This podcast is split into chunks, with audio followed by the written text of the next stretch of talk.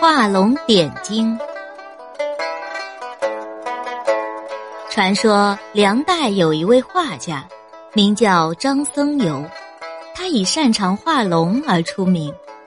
有一次，他在金陵一所佛寺的墙壁上画了四条龙，四条龙形态各异，栩栩如生，可是全都没有眼睛。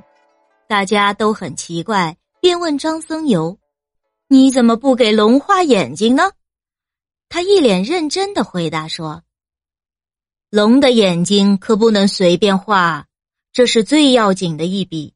一旦画出来，龙就会飞走了。”别人听了哈哈大笑，以为他在开玩笑，仍是一个劲儿催他把眼睛画上去。张僧繇只好拿起画笔，为其中的两条龙画上眼睛。刚画完。